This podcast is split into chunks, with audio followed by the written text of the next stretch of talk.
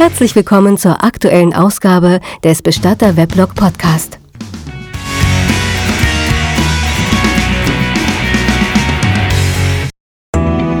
Podcast Nummer 21. Daniela und Beat, zweiter Teil.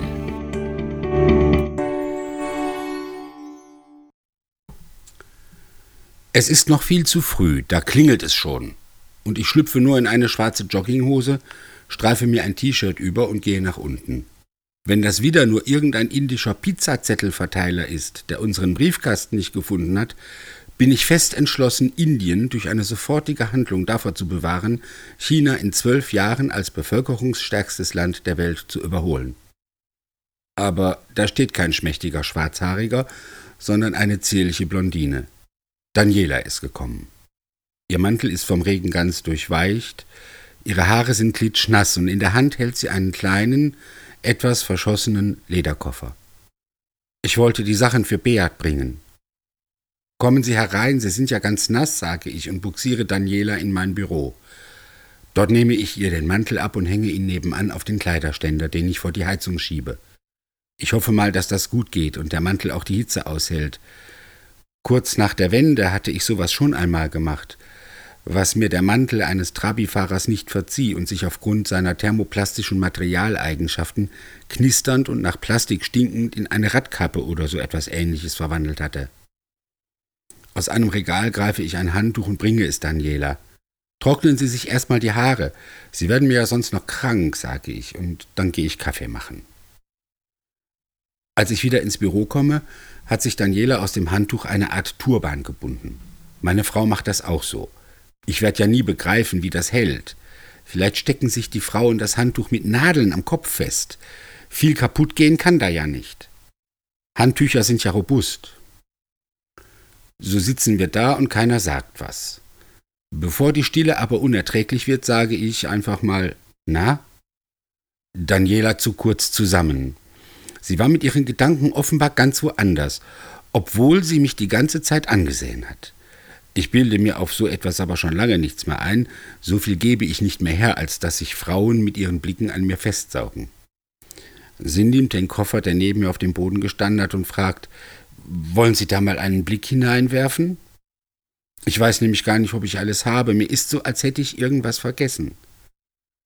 Ich nehme den Koffer, den die junge Frau für ihren Mann gepackt hat. Die Sachen sollen ihn also jetzt auf der letzten Reise begleiten. Ich öffne ihn aber nicht, habe ihn auf meinen Knien stehen und überlege, wie es weitergehen soll. Soll ich nun nachschauen, die Sachen kommentieren oder was soll ich tun? Besser ist es, beschließe ich, wenn wir das gemeinsam zu Beat bringen. Aber ich möchte, dass Daniela zuerst Kaffee trinkt und wenigstens ein paar Kekse isst. Sie macht mir nämlich nicht den Eindruck, als habe sie schon gefrühstückt. Wenig später sitzen wir vor dem dampfenden Kaffee und Daniela kaut brav an einer Puddingschnecke. Die ist zwar von gestern, aber das merkt sie nicht. Wiewohl Antonia nachher sicher merken wird, dass da eine ihrer Kalorienbomben aus dem Arsenal fehlen. Ich hätte Daniela auch trockenes Heu geben können. Sie weiß gar nicht, was sie da isst. Sie funktioniert wie ein Roboter. Unvermittelt sagt sie, Räto hat angerufen. Wer oder was ist ein Räto? frage ich, und sie lächelt kurz. Räto ist mein Schwiegervater. Und zudem haben Sie kein gutes Verhältnis? Überhaupt keins. Das ist wenig. Pff, der kann mir doch gestohlen bleiben. Und warum sind Sie sich nicht grün? Ach, das ist eine lange Geschichte, sagt Daniela und nimmt einen Schluck Kaffee und erzählt dann. Beat hatte noch einen Bruder. Der ist zwei Jahre nach ihm geboren worden und war von Geburt an schwerstbehindert. Der wurde mit offenem Kopf geboren. Wie das aber so ist, bekam der die ganze Aufmerksamkeit der Eltern, die sich praktisch rund um die Uhr um ihn kümmern mussten. Man hatte ihnen gesagt, er würde kaum älter als fünf Jahre werden. So schwer war die Behinderung. Da waren eigentlich alle Organe irgendwie in Mitleidenschaft gezogen. Aber die Eltern schafften es irgendwie, den behinderten Bruder so gut zu pflegen, dass er nicht starb. Aber vor drei Jahren, da war der Bruder 25 Jahre alt, versagten die Nieren ihren Dienst. Beats Vater hat dann von Beat verlangt, dass der seinem Bruder eine Niere spendet, aber Beat wollte zunächst nicht. Doch der Alte gab keine Ruhe und der Druck auf Beat wurde immer größer. Schließlich hat er sich dann doch bereit erklärt. Beat wollte das eigentlich nicht, weil der Bruder trotz der Nierenspende wahrscheinlich gar nicht mehr lange überlebt hätte. Bauchspeicheldrüse, Magen, Leber, alles versagte allmählich seinen Dienst. Die ganzen Organe waren überhaupt nicht richtig ausgebildet. Es ist überhaupt ein Wunder, dass der Bruder so lange gelebt hat. Beat musste dann vor eine Ethikkommission, um dort seinen Entschluss zur Organspende zu begründen. Ja, und die Damen und Herren haben der Lebensspende nicht zugestimmt.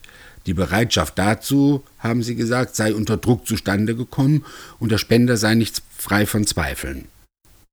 Beats Vater gab natürlich ihm die Schuld, ist ja klar. Und über den Streit ist der Bruder dann verstorben. Auch daran trug natürlich Beat die Schuld. Auch wieder klar, Sie können sich vorstellen, dass der Vater von da an mit Beat nichts mehr zu tun haben wollte. Aber ganz aus war es, als kurz darauf auch noch Beats Mutter verstarb. Ein Schicksalsschlag nach dem anderen. Ja, das ist heftig. Ich weiß zu wenig von Beats Vater Reto, um mir tatsächlich ein Urteil erlauben zu können. Jedenfalls könnte ich gut verstehen, wenn er jetzt verbittert wäre. Für ihn muss die Möglichkeit einer Nierentransplantation so etwas wie ein Strohhalm gewesen sein, nachdem ja sprichwörtlich der Ertrinkende greift. Und wer am Ertrinken ist, wer in einer Notlage, in einer verzweifelten Situation ist, dessen Sinne sind oft getrübt und der erwartet manchmal von seinen Mitmenschen mehr, als diese leisten können. Jedenfalls habe ich von Reto nichts zu erwarten. Mit diesem Satz reißt mich Daniela aus meinen Gedanken und sie sagt weiter, am Telefon hat er gesagt, dass er die Kosten für die Beerdigung bezahlt, aber der kommt nicht, der kommt nicht zur Beerdigung. Gibt es sonst noch jemanden, frage ich, und Daniela schüttelt den Kopf. Nein, niemanden. Keine Freunde oder Bekannte? Doch, natürlich, aber wir wohnen noch gar nicht so lange hier in der Gegend und wir kennen noch nicht so viele. Sie wissen vielleicht, wie das ist, wenn man heiratet, da gehen so manche Freundschaften den Bach runter. Hm, wenn die Trauerfeier ist, was denken Sie denn, wie viele Leute da kommen werden? Keine Ahnung, vielleicht zehn oder zwölf, sagt die junge Frau. Mir fällt der Koffer wieder ein und ich klopfe auf ihn und schaue Daniela fragend an. Ja, wir bringen Beat jetzt die Sachen, sagt sie. Ein paar Momente später stehe ich im Gang nebenan. Daniela ist im Damenwaschraum verschwunden. Sie will sich die Haare etwas richten und das Geheimnisvolle tun, was Frauen eben in Damenwaschräumen so zu tun pflegen. Es dauert ein wenig, und ich gehe schon mal links den Gang hinunter zu den Aufbahrungszellen, lasse aber die große Doppeltür vorne offen und stelle den Koffer dahin, damit Daniela sehen kann, wo ich hingegangen bin. Seit gestern hat sich ein bisschen was getan. So nackt und nur unter einem grünen Tuch wollten wir der jungen Witwe ihren verstorbenen Mann nicht nochmals präsentieren. Eine Garnitur weiße Unterwäsche haben wir ihm angezogen und ihn in den schwarz glänzenden Sarg gebettet.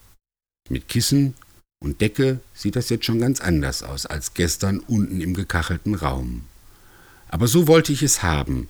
Die Frau soll sehen, wie ihr Mann schrittweise auf den letzten Weg vorbereitet wird. Wenn dann alles fertig und perfekt ist, dann wird sie, so hoffe ich zumindest, loslassen können. Kein Mensch kann ihr die Trauer nehmen, aber das will auch keiner. Und das Recht will ihr niemand ihre Erinnerungen nehmen. Wir können auch die Leere in ihrem Herzen nicht füllen, und ich kann den leeren Platz an ihrer Seite nicht besetzen. Damit wird sie leben müssen. Aber was wir tun können, ist, dass wir ihr dieses Mal eben weggehen, dieses eben weggehen und nie wiederkommen beseitigen. Jemanden nach einer Krankheit im Krankenhaus sterben zu sehen oder zu wissen, dass er dort gestorben ist, ja, das ist eine Sache. Viel schrecklicher aber ist es, wenn jemand mal eben nur weggeht und dann nie wiederkommt. Aber er ist ja da. Beat liegt hier vor mir, und nun werde ich Daniela an die Hand nehmen müssen, damit sie den Prozess des Abschiednehmens mit mir durchlaufen kann. Diesen Schrecken in ihrem Herzen will ich löschen und durch Ersatzhandlungen auffüllen. Handlungen, die vielleicht auf einen Außenstehenden jetzt merkwürdig wirken können, die Daniela aber immer in Erinnerung bleiben werden und die so mithelfen, diese Leere wegzufegen. Ich höre die Tür und drehe mich um. Daniela kommt und sie hat den Koffer dabei. Ihr Schritt ist fester als gestern und sie nähert sich dem Sarg dieses Mal ohne zu zögern. Dann bleibt sie stehen Und ich nehme die Sache in die Hand, ergreife den Koffer und lege ihn am Fußende auf die Decke. Das tue ich ganz bewusst. Daniela soll sehen, dass man da keine Berührungsängste haben muss. Kommen Sie, packen Sie mal aus, sage ich. Sie lässt die beiden Schnappschlösser des Koffers aufspringen und klappt den Deckel hoch. Zuoberst liegt eine Hose. Ich sehe noch Socken und ein Hemd. Ist ja gut, dass wir Unterwäsche da hatten, sage ich, und Daniela ist etwas erschrocken. Ach Mensch, stimmt ja Unterwäsche. Daran habe ich jetzt gar nicht gedacht. Er hat ja welche an, sage ich, und beschließe genau in diesem Moment, dass wir Beat jetzt anziehen. Ich stelle den Koffer auf den Boden, nehme die Decke weg und ziehe ihm die Socken an. Das kann man nämlich ganz gut alleine machen. Aus den Augenwinkeln beobachte ich jedoch Daniela. Nein, sie ist nicht abgestoßen, sie schaut eher neugierig. Dann bückt sie sich, nimmt die Hose aus dem Koffer und reicht sie mir. Aha, sie macht also mit, ein bisschen wenigstens. Das ist ja schon mal was. Ich fange an, die Hose über die Beine zu streifen. Auch das geht ganz gut alleine.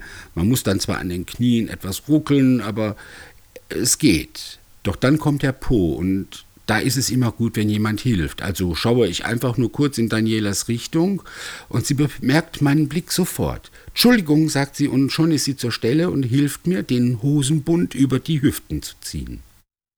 Ja, für mich ist das nichts Besonderes. Ich weiß, wie sich Leichen anfühlen. Aber wie wird Daniela darauf reagieren? Bis jetzt hat sie ja nur am Stoff gezogen. Nun aber müssen wir ihm das Hemd anziehen und dazu muss man den Verstorbenen anfassen. Sie soll das aber tun. Sie soll nun im wahrsten Sinne des Wortes begreifen, dass Beat tot ist und nicht nur mal eben weggegangen ist. Um einem Verstorbenen ein Hemd anzuziehen, gibt es verschiedene Möglichkeiten. Um es jetzt mal so einfach wie möglich zu halten und Daniela nicht zu überfordern und ihr zu ersparen, dass wir Beat komplett aufrichten und ihm die Arme nach hinten drehen müssen, entscheide ich mich dafür, das Hemd hinten aufzuschneiden. Ich schneide das Hemd jetzt hinten auf, sage ich, dann können wir es ihm besser anziehen, sage ich. Und Daniela nickt mit großen Augen und meint nur, ja, das ist schon in Ordnung, das ist ja nur zum Liegen. Ich knöpfe das Hemd vorne also zu, nur die oberen drei Knöpfe lasse ich offen. Dann schneide ich das Hemd hinten der Länge nach bis knapp unter den Kragen auf. Jetzt kann man das Hemd von vorne überstreifen. Stecken Sie Ihre Hand durch einen Hemdärmel, sage ich, und dann greifen Sie einfach Beats Hand und ziehen den Arm durch den Ärmel. Daniela nickt und wir tun synchron dasselbe. Sie links, ich rechts. Und immer beobachte ich sie aus den Augenwinkeln. Ich will ja auch nicht, dass sie jetzt verschreckt wird und ihr zu viel zugemutet wird. Doch sie ist tapfer, zögert nicht eine Sekunde, als sie Beats kalte Hand berührt. Drei Sekunden später sind die Arme durch die Hemdärmel gezogen. So einfach geht das. Ich erkläre, wie es weitergeht. Sie nehmen jetzt die beiden Hände und heben die Arme von Beat ganz hoch. Dadurch bekomme ich hier oben am Hals genug Spielraum, damit ich den Kragen über den Kopf ziehen kann. Sie hebt und ich ziehe und ganz kurz darauf hat Beat sein Hemd an. Die Seitenteile stopfe ich an seinen Körperseiten etwas fest. Daniela knöpft noch zwei Knöpfe zu und zieht das Hemd glatt. Das hatte ich ihr nicht gesagt, das tut sie aus eigenem Antrieb. Gut so. Wir stecken das Hemd noch in die Hose, zupfen nochmals hier und nochmals da, dann lege ich die Decke wieder über den Verstorbenen. Sollen wir seine Hände falten? frage ich. Daniela überlegt kurz und dann schüttelt sie den Kopf. Nö, Beat war nicht fromm, sagt sie. So lege ich seine Arme auf die Decke und lege die Hände nur ineinander. Und dann stehen wir da und schauen ihn an. Daniela macht einen zufriedenen Eindruck. Wollen wir jetzt die restlichen Sachen aus dem Koffer holen? frage ich und bin erstaunt, als sie den Kopf schüttelt. Nein, sagt sie, kann ich das heute Nachmittag machen? Sie hat die Regie übernommen und das ist genau das, was ich erreichen wollte. Ich ziehe mich auf den Gang zurück und lasse sie mit ihrem Mann allein. Sie steht nur da und schaut ihn an. Und sie hat begriffen, dass er tot ist. Sie hat ihm seine Sachen gerichtet, so wie eine Frau es tut, wenn ihr Mann auf eine Reise geht. Es wird seine letzte Reise sein, und ich glaube, dass das Daniela jetzt klar geworden ist. Bestatter Weblog Podcast. Feed abonnieren und immer wieder ins Weblog schauen und keine Episode verpassen. Dieser Podcast ist ein kostenloses Downloadangebot.